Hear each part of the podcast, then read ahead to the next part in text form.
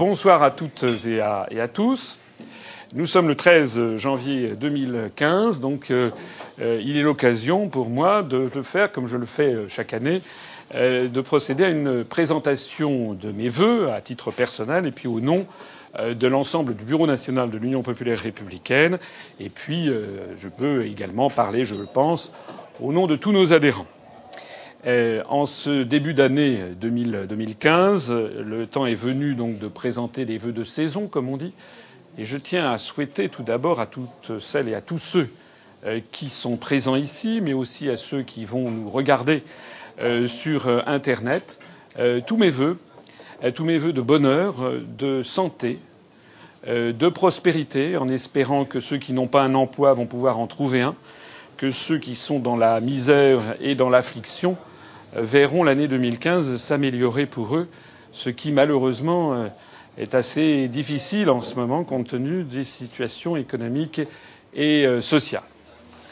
Je voudrais faire un bilan euh, de l'année 2014 parce qu'il me semble important quand même quand on est à la tête de la même façon qu'à la tête d'une entreprise, il est normal que le dirigeant fasse un peu le bilan de l'année passée.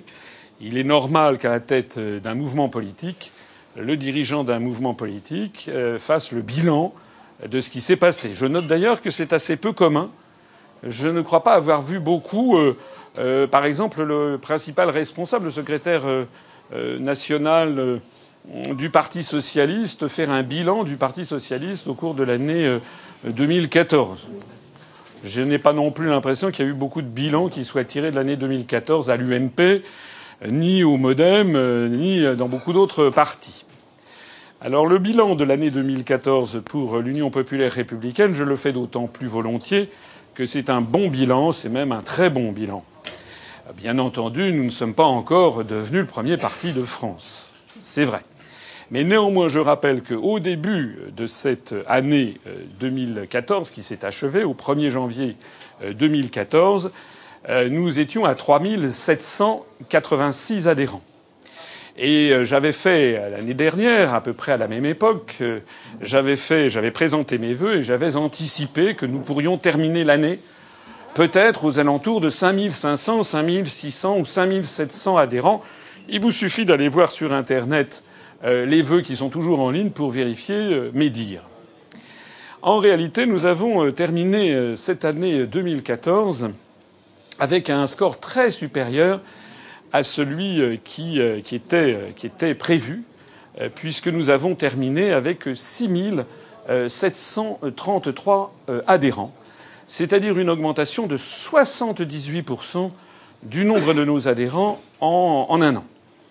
Très supérieur aux anticipations pourtant déjà très favorables que j'avais édictées, énoncées au mois de janvier 2014. Donc ça, c'est un point qui est euh, le point peut-être le plus important, qui témoigne de ce que notre mouvement se développe, s'enracine euh, dans la société française, est de plus en plus connu. On va voir d'ailleurs pourquoi il est de plus en plus connu. Euh, et notamment, il arrive maintenant régulièrement que sur le terrain, des gens on rencontre des gens qui ont déjà entendu parler de l'UPR. À Paris, intramuros, je ne veux pas jouer Madonna, mais à Paris intramuros, il m'arrive assez souvent, euh, plusieurs fois par semaine, d'être abordé dans la rue euh, ou, euh, par exemple, dans un magasin, dans un restaurant ou dans la rue tout simplement, ou dans une file de cinéma, une file d'attente de cinéma, par des gens qui me reconnaissent. Je voyais, je soutenais il y a quelques jours, je suis allé dans le, dans le Doubs où nous avons Yannick Hervé et Jonathan Vallard qui, en ce moment, font campagne pour la législative partielle euh, de la circonscription qu'a laissé M. Moscovici, eh bien, eux aussi, euh, il leur, arrive régulièrement de trouver des gens qui euh, ont entendu parler soit d'Asselineau, soit de l'UPR, et qui se rappellent notamment les affiches ou la campagne qui avait été menée au moment des élections européennes. Alors la notoriété croissante de notre mouvement, l'augmentation très importante du nombre de nos adhérents et du nombre de nos sympathisants et du nombre de nos donateurs résulte de quelques facteurs clés. Le premier facteur, c'est que malheureusement pour la France et heureusement pour notre mouvement, ben, les, analyses que nous faisons depuis plus de sept ans se révèlent chaque mois un peu plus vraies, un peu plus prémonitoires. Lorsque j'ai créé l'UPR le 25 mars 2007, il était très difficile. Vous savez, il y a un dicton qui dit c'est très, c'est une, c'est un grand tort que d'avoir raison trop tôt. Il était très difficile en 2007-2008 d'expliquer que la construction européenne était une dictature qui avançait à pas de loup et qui servait les intérêts géopolitiques des États-Unis d'Amérique et qui nous amenait vers la guerre et que l'euro allait nous entraîner dans la, destruction, la paupérisation croissante. Tout ça, c'était des idées que j'avais analysées par moi-même au long des années précédentes. Je ne suis pas non plus euh, né, euh, vous savez, euh, comme, comme comment dirais-je, avec la science infuse. Hein. C'est quelque chose. Je rappelle souvent que j'ai moi-même, quand j'étais jeune, la première fois que j'avais voté, c'était pour la liste de Madame Simone Veil pour les élections européennes de 1979. Donc c'est un long parcours. J'ai peut-être eu beaucoup d'avance sur, sur d'autres parce que l'expérience professionnelle que j'ai vue, la fréquentation des allées du pouvoir, m'a fait découvrir tout un univers, toute une chaîne de responsabilités euh, dont j'ignorais tout. Et puis, comme je suis un amateur d'histoire, eh j'avais aussi beaucoup creusé ces questions. Bref, nos analyses sont de plus en plus confirmées, ce qui est bien pour l'UPR, mais ce qui est terrifiant pour notre, pour notre pays. Puisque notre pays est en train de devenir, en effet, un pays de plus en plus pauvre, qui s'appauvrit à toute allure, qui est entraîné dans des guerres euh, illégales, néocoloniales, un choc frontal avec les pays du monde arabo-musulman, mais aussi avec la Russie, qui, je le rappelle, est quand même la deuxième puissance nucléaire mondiale. Et je rappelle toujours cette, cette analyse que faisait Charles de Gaulle à Alain Perfide en disant à chaque fois que la France a été en bon terme avec la Russie au cours de son histoire, ça a été une période favorable de l'histoire de France. À chaque fois que nous avons été en mauvais terme avec la Russie, ça a été une période défavorable. Voilà. C'est quelque chose qu'il faut méditer. D'ailleurs, Charles de Gaulle faisait dater le début du déclin français de l'invasion de l'empire d'Alexandre Ier par Napoléon Ier.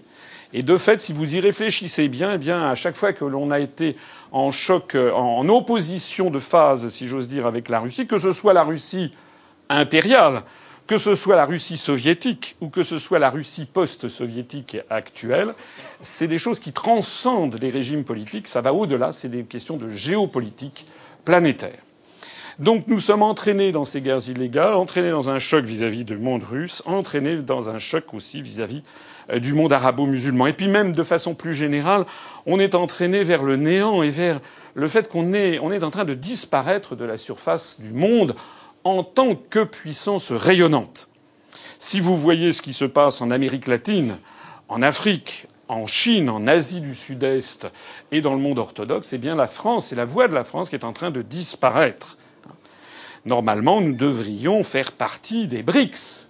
Avoir une, politique totalement indépendante, ça doit être la fin des blocs issus de la Seconde Guerre mondiale. Et en réalité, eh bien, nous sommes complètement vassalisés par l'autre. Donc ça, c'est les éléments importants qui expliquent la montée de notre notoriété. Autre élément important, euh, c'est notre participation aux élections européennes. Euh, du mois en, avril, mai, nous avons fait, comme vous le savez, une campagne électorale. Un certain nombre de contempteurs ou de critiques. Vous savez, en France, on a toujours des critiques, quoi que nous fassions. quoi que les gens fassent, on critique en France. Finalement, c'est un peu aussi ce qui fait que notre pays euh, est un pays de liberté en définitive, et en tout cas il y a un bon fond. Mais la critique des Gaulois est constante et permanente.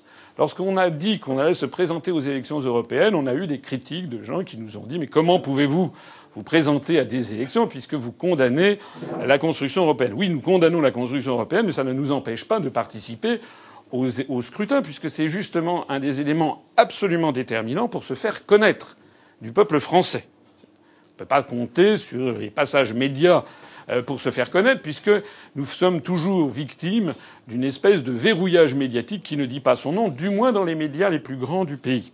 La, situation est en train d'évoluer au niveau local. J'ai toujours rappelé que le Parti communiste français, par exemple, qui à partir de 1920, lors de sa création, enfin il a pris le nom le Parti communiste français en 1943, mais lorsqu'il y a eu la création de la, section française d'International communiste au congrès de Tours de 1920, à partir de ce moment-là et jusque dans les années 1900, jusqu'en 1976, le Parti communiste français avait à son programme officiellement l'établissement de la dictature du prolétariat, la dénonciation de la démocratie bourgeoise, et ça ne l'empêchait nullement de se présenter aux élections de la dite démocratie bourgeoise, où d'ailleurs il faisait des scores qui étaient parfois très impressionnants, comme ce fut le cas en 1947, où il avait atteint les 28%. Je signale également, pour prendre d'autres exemples, que euh, au Royaume-Uni, Nigel Farage, euh, par exemple, à la tête du parti pour l'indépendance du Royaume-Uni, a, fait campagne aux élections européennes et c'est ça qui l'avait fait euh, connaître. Donc nous, notre objectif pour la participation aux élections européennes, c'était un objectif d'abord et avant tout de faire gagner en notoriété notre mouvement et de diffuser nos analyses. Le moins que l'on puisse dire, c'est que l'objectif a été atteint. Il a été atteint puisque c'est une des raisons qui explique pourquoi nous avons une augmentation de 78% de nos adhérents. On a eu notamment des pointes d'adhésion très importantes pendant les mois de mars, avril, mai, c'est-à-dire pendant la campagne électorale où les gens nous ont soudain découvert. J'ajoute que nous avons également des résultats qui, on aurait pu rêver d'avoir des résultats supérieurs, bien entendu. Et je vois d'ici certains qui se moquent en disant, vous comprenez, ils ont fait 0,41% des suffrages, c'est de la gnognotte. Ça n'est pas de la gnognotte. 0,41% des suffrages au niveau national pour un parti qui se présente pour la première fois, qui n'est couvert par aucun média, aucun grand média, ni télévisuel, ni radiophonique, ni journaux, ni magazines, et cela alors même que nous étions dans des circonscriptions où il y avait souvent 25, 27, 30 listes, donc favorisant un éparpillement considérable des suffrages, ce n'est pas rien.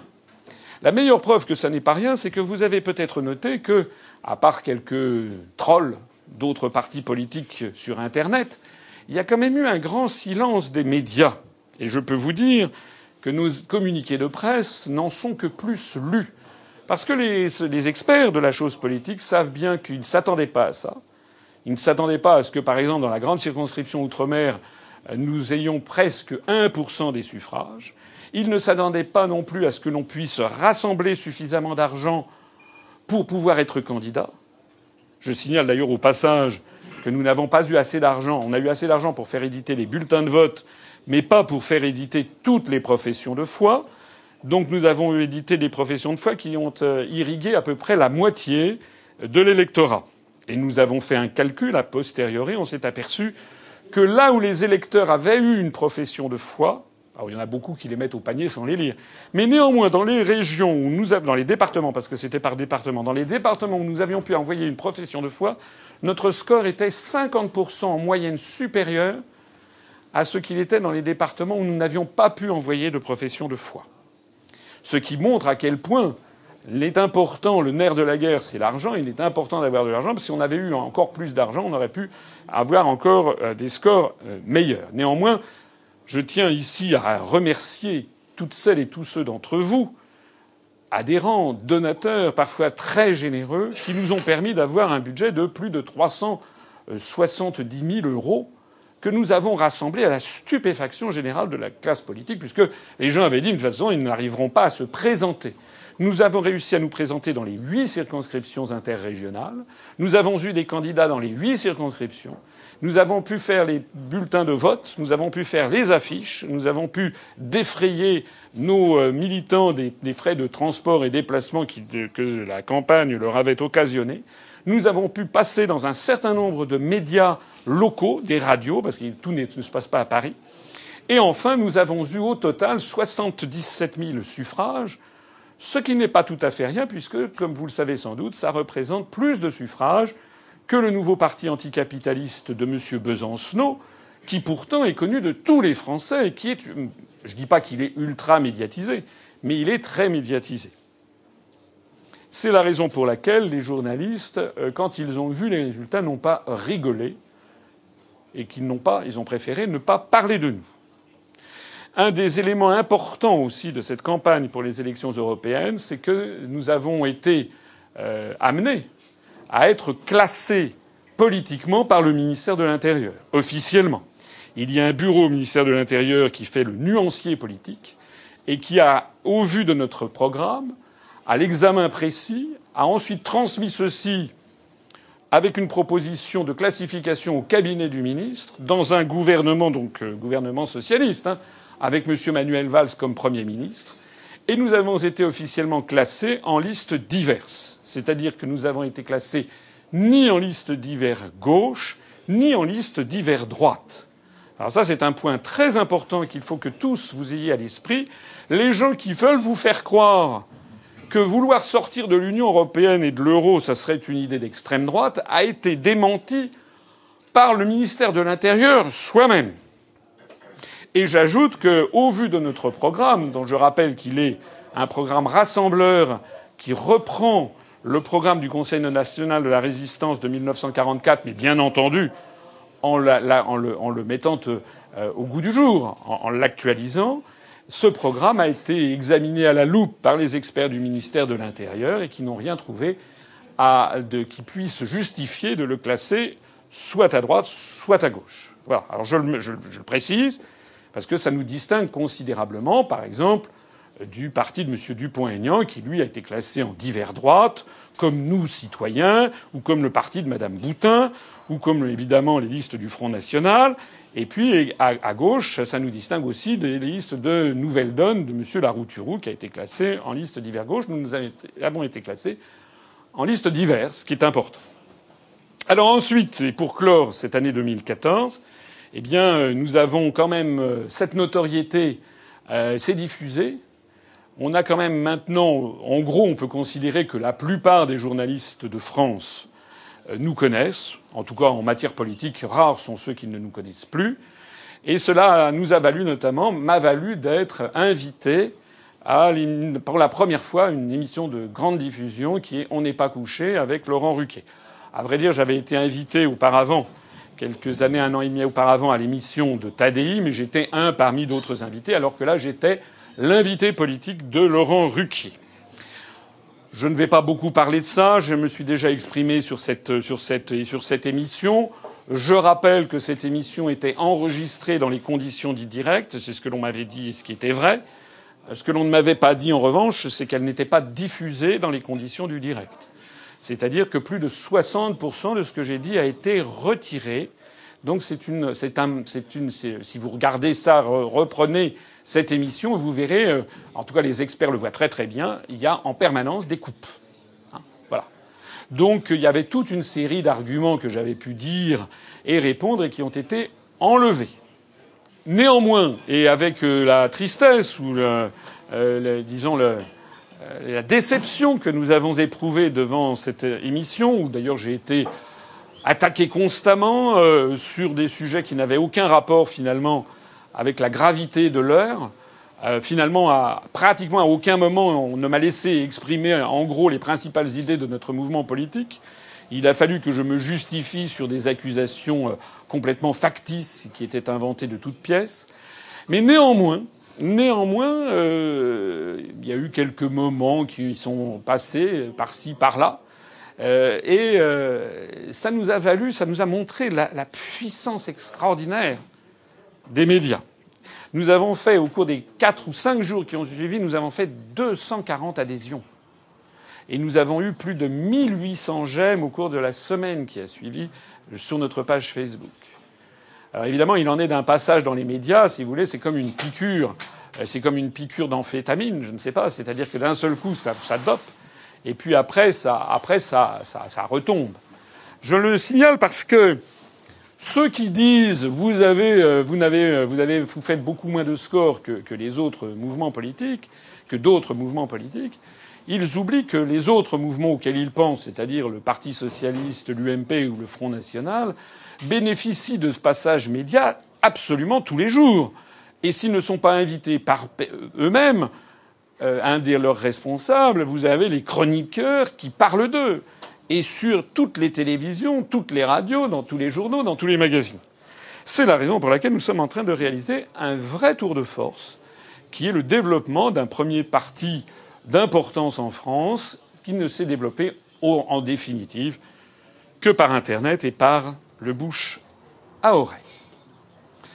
On a donc terminé l'année 2014, comme je vous l'ai dit, avec 6 733 adhérents. Une règle de trois que je laisse faire à tout le monde nous donne pour l'année 2015 des perspectives prometteuses. Est-ce que nous allons tenir le rythme? Je signale qu'au cours de l'année 2013, le nombre de nos adhérents avait augmenté de 75% Il a augmenté de 78% au cours de l'année 2014. Alors est-ce que l'on va assister au cours de l'année 2015 à un léger tassement de cette progression ou à une accélération encore? Je n'en sais rien. Disons qu'il serait raisonnable de tabler sur le fait que si on continue à se développer, à gagner en notoriété, eh nous pourrions euh, atteindre, je pense, dépasser les 10 000 adhérents euh, à la fin de l'année 2015, peut-être même 10 500, 10 600, 10 700 adhérents euh, à la fin de cette année 2015. Ce qui maintenant commence à intriguer de plus en plus les journaux et les journalistes. On sait de sources sûres qu'il y a à peu près 2500 adhérents au nouveau parti anticapitaliste de M. Besancenot.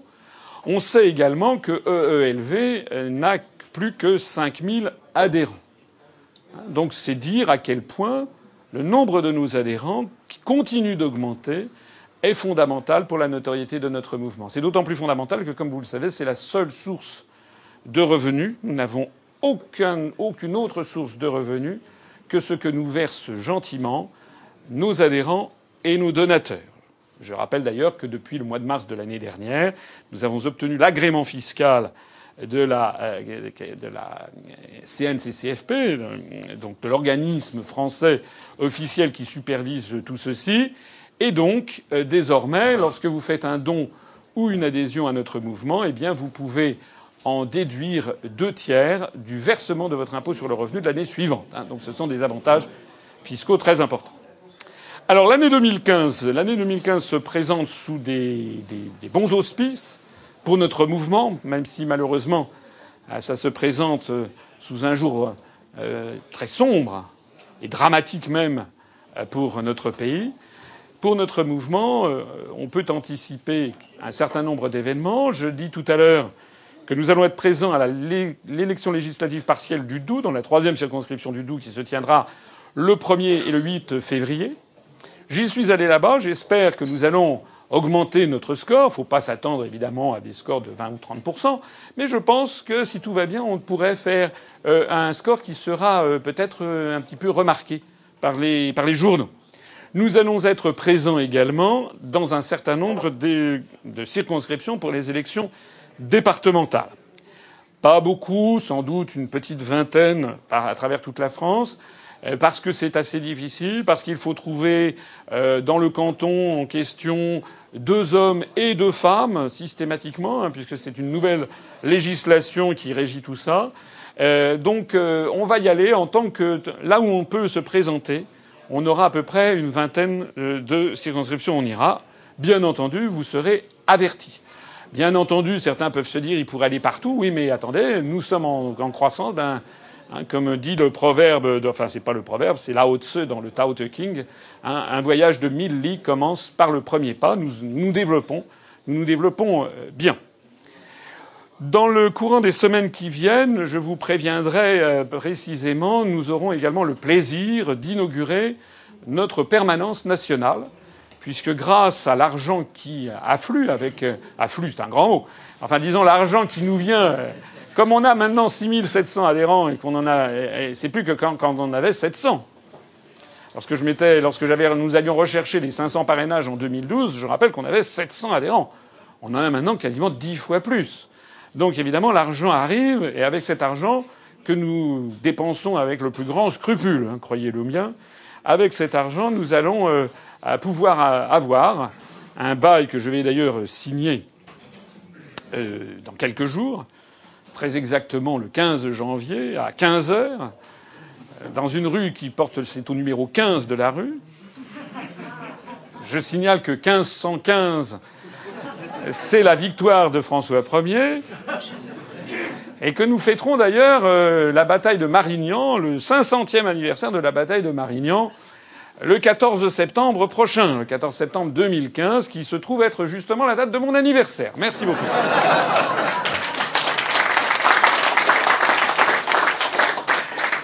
C'était pour ceux d'entre vous qui euh, aimaient la numérologie. Euh, revenons aux choses plus, plus, plus sérieuses, mais enfin c'est sérieux. Nous allons avoir donc une petite permanence. Ne vous attendez pas euh, au château de Chambord. Hein.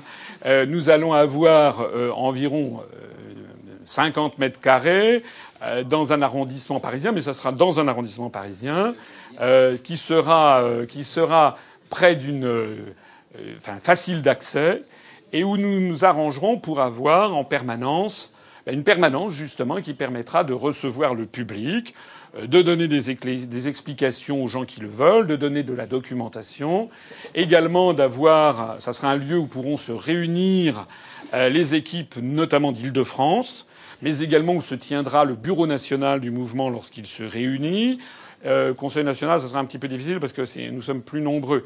Euh, mais c'est également un endroit où je pourrais moi-même ou d'autres personnes euh, recevoir les journalistes, puisque maintenant nous aurons un petit chez nous. Un petit chez nous d'ailleurs où on pourra même utiliser la, salle du sous-sol peut-être comme euh, studio d'enregistrement. Voilà. Donc je voulais vous le dire. Soyez une chose est certaine, c'est que nous avons, euh, c'est une, c'est une très bonne affaire que nous avons, euh, que nous avons fait avec ce petit local qui est sur sur rue et qui donc euh, nous montre que ben, nous nous développons. Je signale que tous les partis politiques n'ont pas euh, une permanence euh, dans Paris intramuros. Voilà.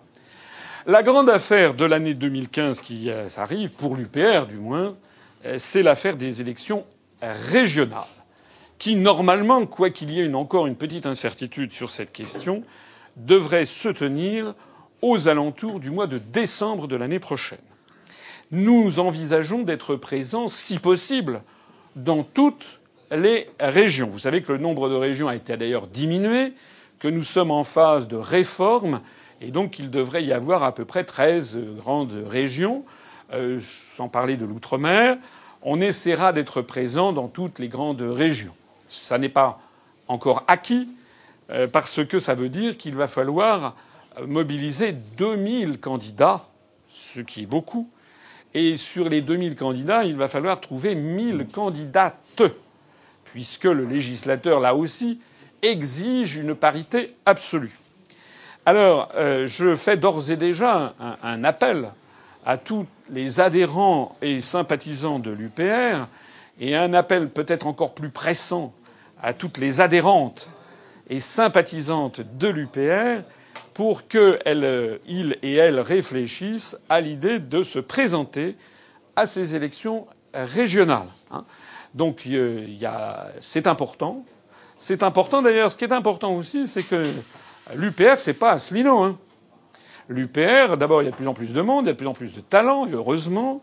Je ne suis pas immortel. Peut-être qu'un jour, euh, Enfin bref, je ne vais pas.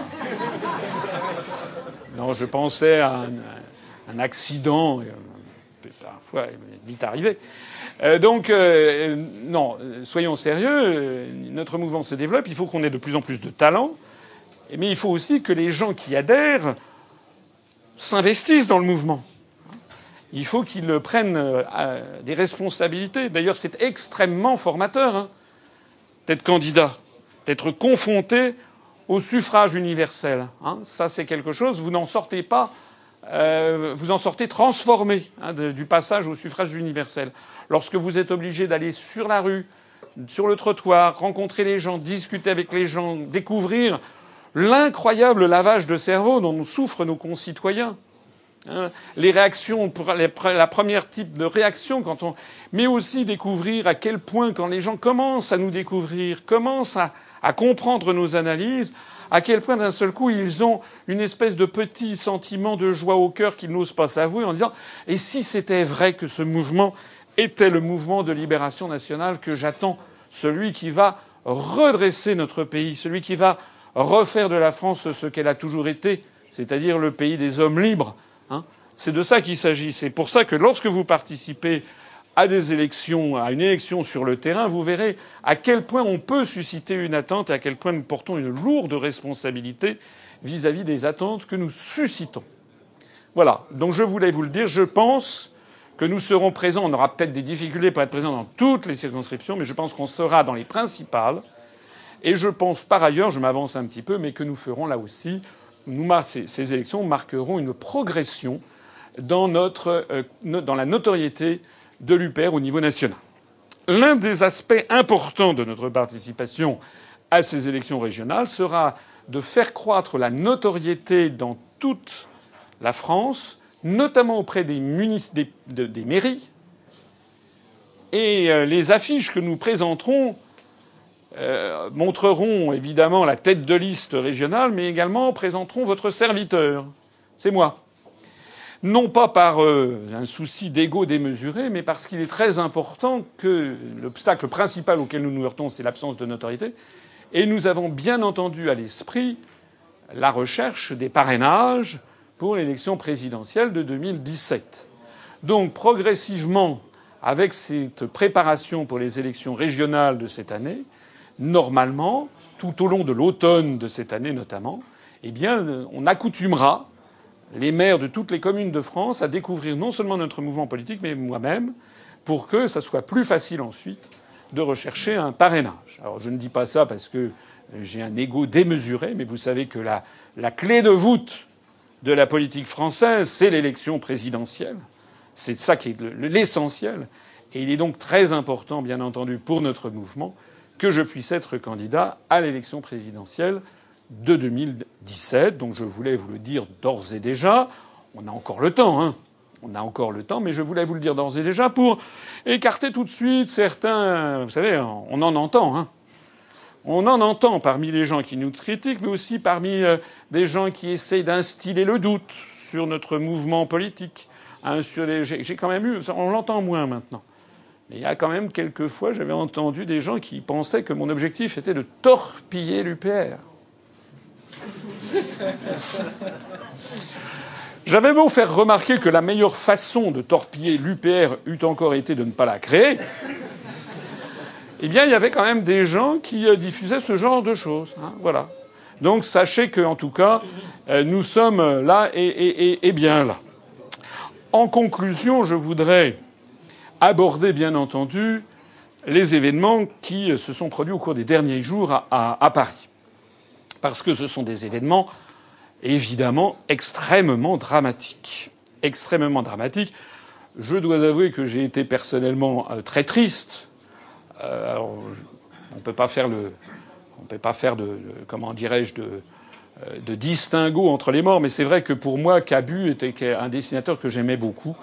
Quand j'étais peu, quand j'étais jeune, quand j'étais étudiant, c'était un dessinateur quand même de grand talent. Et je me rappelle parfois dans des dessins qu'il avait faits, notamment dans le Canard enchaîné, des dessins dont je me garde la mémoire depuis il y a une trentaine d'années, qui étaient, des dessins qui étaient quand même extrêmement percutants. Donc, comme tous les Français, ou la quasi-totalité des Français, j'ai été, comme tout le monde, extrêmement ému de cette affaire, de ces assassinats, qui d'ailleurs n'ont pas concerné que des dessinateurs. Je rappelle que les assassinats, il y en a eu plusieurs séries. Je rappelle que les assassinats ont frappé des juifs euh, dans l'hypermarché de la porte de Vincennes, euh, ont frappé euh, une, une, policière noire, une de nos compatriotes antillaises, ont frappé deux musulmans, on a tout, un peu tendance à l'oublier, qui travaillait à Charlie Hebdo, hein, le correcteur d'une part, euh, et puis euh, un policier qui ne travaillait pas à Charlie Hebdo, un policier qui était sur, euh, sur, le, qui était sur le trottoir. donc ces, ces, attentats ont, ont, frappé en fait des Français de toutes les origines et de toutes les confessions, y compris des musulmans. Hein. Donc ça, c'est un premier point qui est important, qui a un peu eu tendance à être occulté euh, par les, par les médias. Euh, la deuxième chose, c'est que face à un événement aussi dramatique, bien entendu, tout le monde ne peut être que, saisi d'effroi. Mais être saisi d'effroi et être ému n'empêche pas de faire preuve de sang-froid.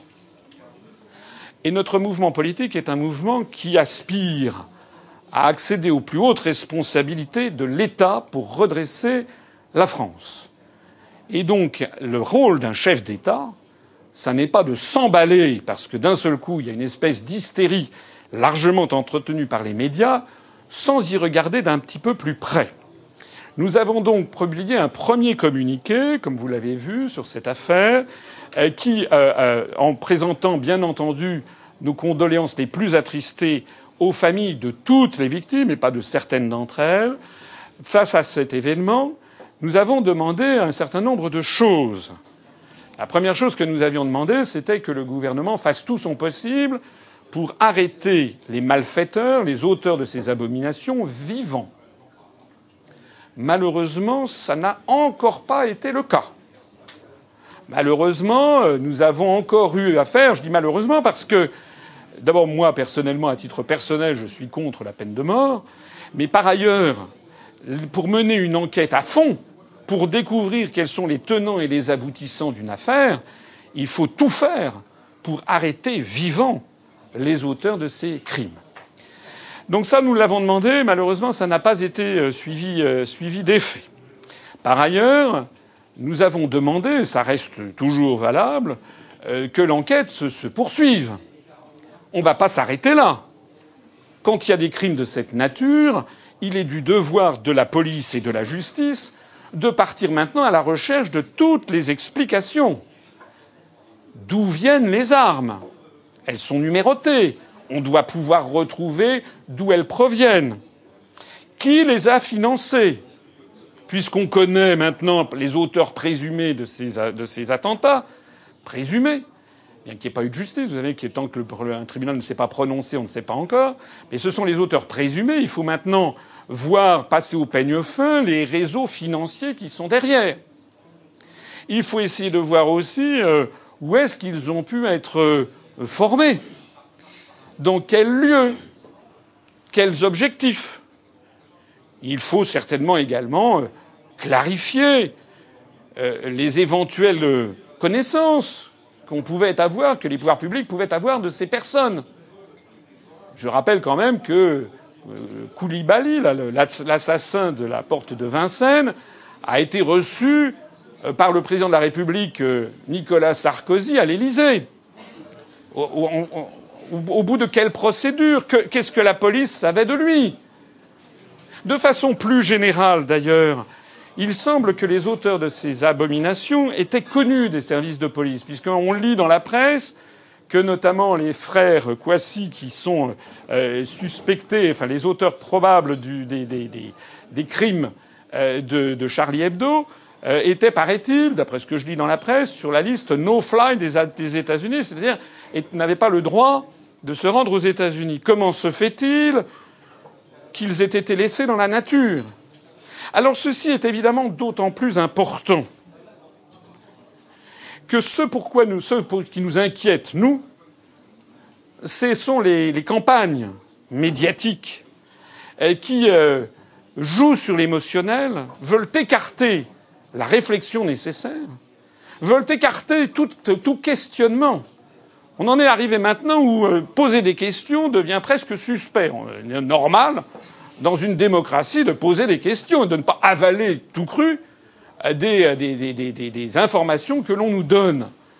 Donc, euh, ce qui nous inquiète, et si ça nous inquiète, c'est parce que nous avons vu ça, malheureusement l'histoire nous enseigne que c'est déjà arrivé. Vous connaissez mon goût pour l'histoire et vous savez que lorsque des événements se sont déjà produits dans l'histoire, ils peuvent se reproduire. Ce qui nous inquiète, c'est que cette volonté de chauffer à blanc l'opinion publique française n'est en définitive pour objectif au bout du compte que de favoriser des prises de mesures coercitives, notamment attentatoires aux libertés publiques. J'ai déjà vu d'ailleurs, vous l'avez vu comme moi, que le lendemain ou le surlendemain, Madame Valérie Pécresse a, tout de suite demandé un patriotacte à la française et qu'un certain nombre de voix s'élèvent. Je vois qu'il y a même des,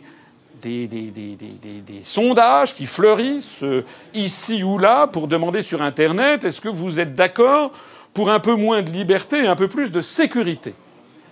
Alors notre, premier communiqué hein, a beaucoup insisté sur le fait que nous appelons tous les Français, toutes les Françaises et tous les Français à être d'une extrême vigilance sur cette situation. Parce que, en vertu de quoi faudrait-il surveiller tout le monde? Nous, on voudrait déjà qu'on surveille ceux qui, étaient, qui n'auraient normalement auraient dû être surveillés. C'est-à-dire que le, finalement, euh, les services de police n'ont pas surveillé les frères Kouassi et Koulibaly, qui pourtant étaient surveillables, si j'ose dire, puisqu'ils étaient sur les listes des criminels, Mais on prétend maintenant qu'on va augmenter la surveillance de 65 millions de Français. Donc il faudrait déjà se focaliser sur la surveillance de ceux qui le méritent. Deuxièmement, euh, c'est du pur bon sens, mais ça mérite d'être rappelé. Parce que la meilleure façon euh, de retirer, euh, comment dirais-je, l'esprit critique aux gens, c'est d'organiser ce qui vient de se passer. Nous avons fait un deuxième communiqué où nous avons indiqué que nous avons, tout en respectant bien entendu le deuil des familles, en partageant l'émotion collective, nous avons dit qu'en tant qu'organisation, l'UPR ne participerait pas à la manifestation qui a eu lieu dimanche, aux manifestations qui ont eu lieu dimanche. Nous avons d'ailleurs laissé libre, regardez notre communiqué, nous avons laissé libre les adhérents et les sympathisants de l'UPR qui le souhaitaient d'y aller, bien entendu. Bon, l'UPR, c'est un mouvement de gens libres. Bon. Donc, ils, n'obéissent pas au coup de sifflet de ce qu'on peut leur donner. Simplement, nous, nous avons dit qu'en tant qu'organisation, nous ne voulions pas y participer. Nous ne voulions pas y participer parce que tout ça reste encore bien confus parce qu'on est encore quelques jours après les événements. Et vous savez ce que je dis dans ma conférence sur l'histoire de France, c'est ce fameux proverbe de Hegel qui dit la chouette de Minerve prend son vol à la tombée de la nuit. C'est-à-dire que ce n'est que bien longtemps après que les événements se sont déroulés que l'on commence à les comprendre. Donc nous, nous ne voulons pas verser dans les motifs. Nous voulons raison garder. Parce qu'un chef d'État et un parti qui aspire à accéder aux plus hautes fonctions doit être un parti et un mouvement politique responsable et qui ne doit pas s'emballer. Quand je vois que M. Dupont-Aignan a appelé à l'instauration de l'état d'urgence, c'est quand même. Encore une fois, les événements sont très graves. Enfin, l'état d'urgence, où allons-nous? C'est quelqu'un qui a perdu son sang-froid. Il faut garder raison et poursuivre l'enquête pour tenir tous les tenants et les aboutissants. Et c'est ce que nous avons rappelé dans ce deuxième communiqué. C'est que aller défiler derrière M. Hollande, qui porte, et derrière les dirigeants européistes qui se sont invités à cette manifestation, ce sont des gens qui portent une responsabilité écrasante dans le développement de l'islamisme, comme on le dit. Islamisme dont, heureusement, euh, ils ont quand même rappelé qu'il fallait le distinguer de l'islam. Cet islamisme qui naît sur le terreau de, notamment des régimes du Moyen-Orient qui ont été abattus par les Occidentaux. Hein, je rappelle quand même, je ne suis pas là bien entendu pour défendre le régime de Kadhafi, le régime de Bachir el-Assad, le régime de Saddam Hussein. il se trouve quand même que c'était des pays stables et des pays d'ailleurs, s'agissant de la Syrie et de l'Irak, des pays dirigés par le parti Baas, qui est un parti laïque, inspiré d'ailleurs des idéaux français de la laïcité, et dans lequel l'Irak et la Syrie, qui sont des pays où j'étais allé il y a un certain nombre d'années, où l'on pouvait constater que toutes les communautés religieuses vivaient en paix. Alors certes, leurs dirigeants n'étaient pas des grands démocrates, c'est exact. Mais est-ce que les dirigeants de l'Arabie saoudite ou du Bahreïn sont des grands démocrates ou du Qatar? Et puis par ailleurs, qu'est-ce qui s'est passé? Ce qui s'est passé, c'est que les États-Unis d'Amérique, l'OTAN et leurs supplétifs, c'est-à-dire les pays de l'Union européenne, alors vous savez qu'on n'est pas en Irak, puisque justement Jacques Chirac et Dominique de Villepin avaient déjoué euh, cet amalgame, mais que malheureusement nous avons été parmi les premiers à, intervenir en Libye, Qu'est-ce qui s'est passé? Ces interventions laissent ces pays-là dans un état d'anarchie galopante, de seigneur de la guerre, dans un état de purulence qui en définitive se retourne justement contre les minorités religieuses et favorise l'islamisme que l'on prétend combattre. Hein. C'est la raison pour laquelle en ce moment, vous le savez comme moi, vous avez les pays du, Maghreb, les pays du Sahel, les pays du Moyen-Orient qui sont déstabilisés les uns après les autres. Hein, donc c'est quand même quelque chose de, très grave. Que d'aller manifester derrière quelqu'un comme François Hollande, nous, nous voulons que François Hollande et Laurent Fabius, qui avaient dit du front al-Nosra en Syrie il y a encore quelque temps, on a toutes les citations, hein, qui faisaient du bon boulot en Syrie, c'est-à-dire qu'on finançait, qu'on armait l'opposition à Bachir el-Assad, qui en fait, cette opposition, c'était pour l'essentiel des islamistes, nous nous exigeons maintenant qu'ils rendent des comptes au peuple français. On est d'ailleurs dans une situation où nous sommes dirigés étymologiquement par des irresponsables, c'est-à-dire des gens qui ne répondent pas de leurs actes. Nous serions dans un pays normal. Compte tenu de ce qui s'est passé, le ministre de l'Intérieur, pour ne pas dire le Premier ministre, aurait dû présenter sa démission, à titre même symbolique, parce que l'État a failli. L'État devait protéger ses citoyens, l'État a failli. Et au lieu de quoi on voit quasiment M. Valls défiler dans la rue pour protester contre l'inaction du gouvernement. Il y a quand même, il y a quand même, non mais c'est grave, c'est grave parce que c'est, non c'est très grave parce que c'est une façon que les dirigeants de notre pays trouvent pour se dédouaner de leurs responsabilités. Et nous, nous ne nous laissons pas intimider. Nous, nous posons les bonnes questions nous posons les questions du financement des mouvements islamistes par le Qatar, par l'Arabie saoudite. Nous nous posons des questions sur l'ensemble des responsabilités des gens qui étaient à la tête de ces manifestations.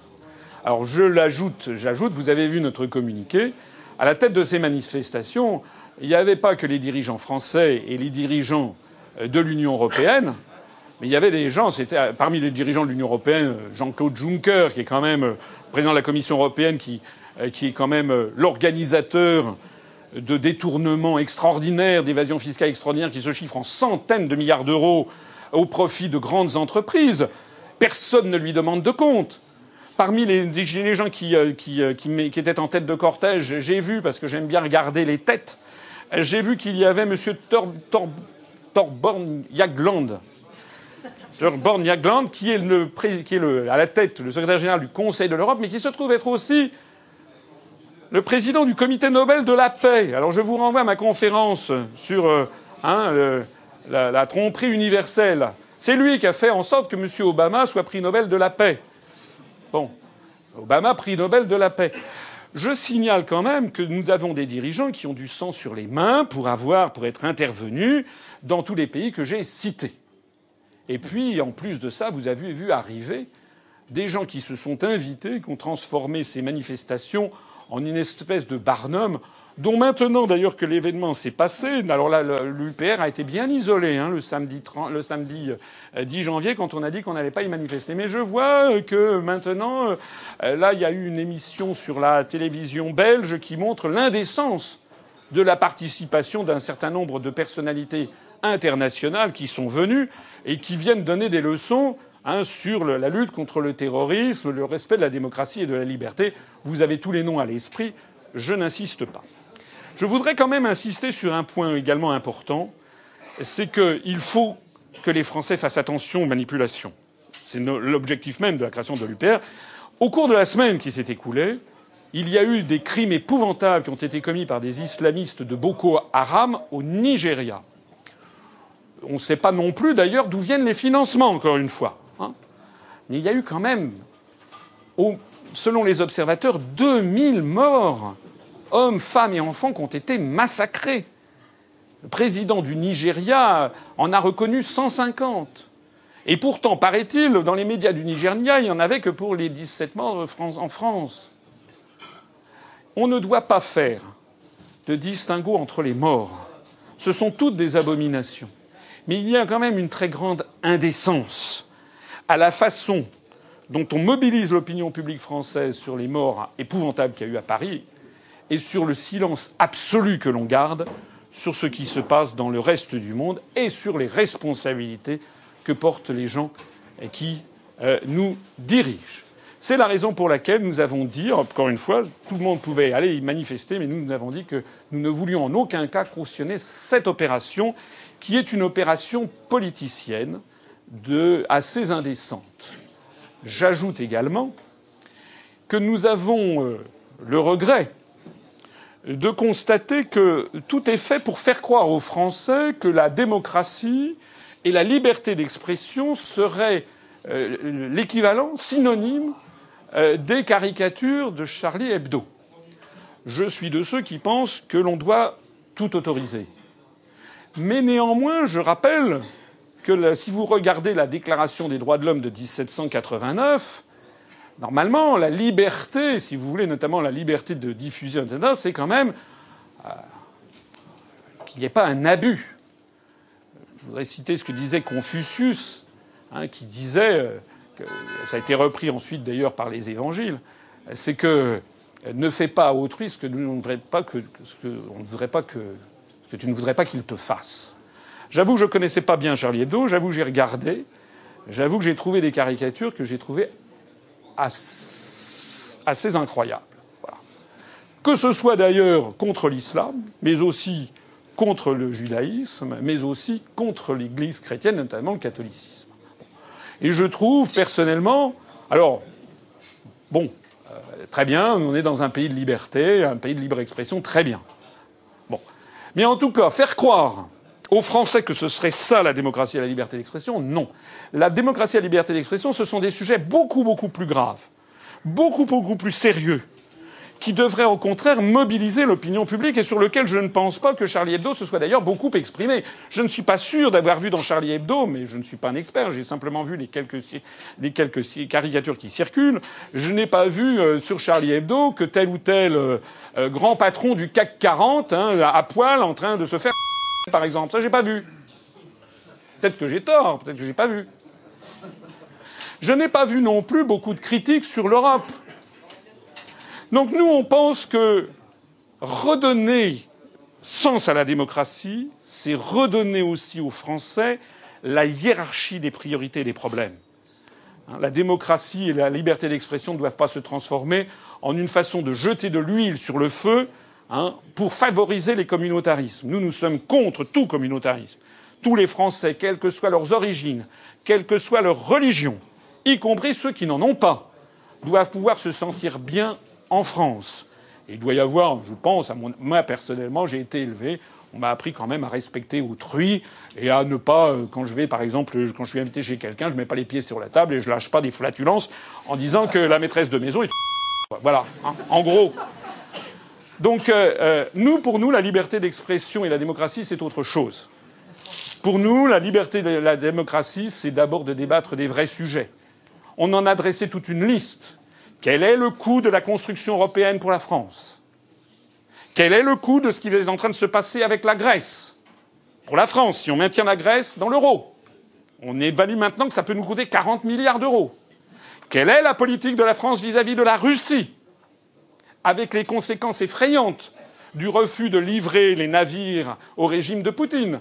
On voit maintenant que nous sommes en train de perdre des marchés, notamment en Inde quelle est la politique de la France vis-à-vis des néo-nazis en Ukraine, en Lettonie, en Estonie, en Lituanie, que l'on soutient Quelle est la politique de la France vis-à-vis de la dette publique? Peut-on avoir un débat euh, en France sur les grands médias?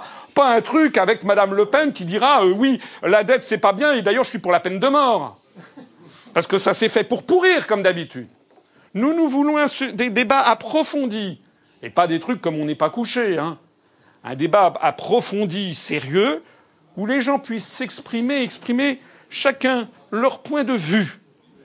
Nous voudrions qu'il y ait des débats sur l'article 50 du traité de l'Union européenne qui permet sereinement et légitimement de sortir de l'Union européenne, alors que l'existence même de cet article est interdite de facto des grands médias français.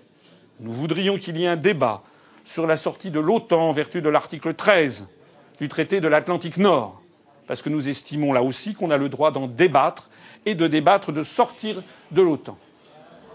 Donc si euh, nous voudrions aussi qu'il y ait un débat, je l'ai dit, je le redis, sur les connexions qu'il y a entre les services secrets occidentaux, français notamment, et les financeurs des mouvements islamistes du Moyen-Orient.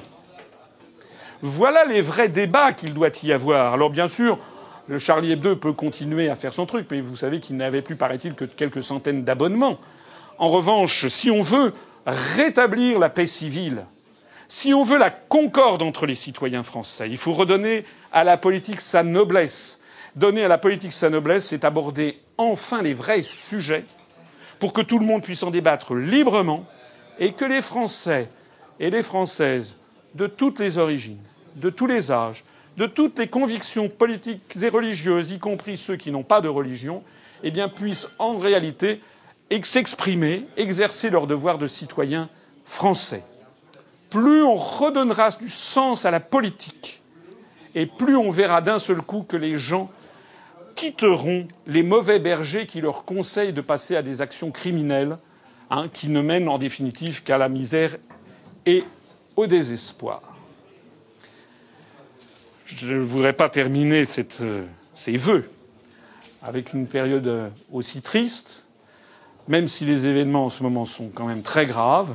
Je crois qu'il est de la responsabilité d'un responsable politique d'arrêter de crier au feu, d'appeler tous les Français à la concorde. Hein, c'est un beau mot, la concorde. C'est un mot hérité de la Révolution française, la place de la concorde. Nous, nous ne sommes pas pour le choc des civilisations.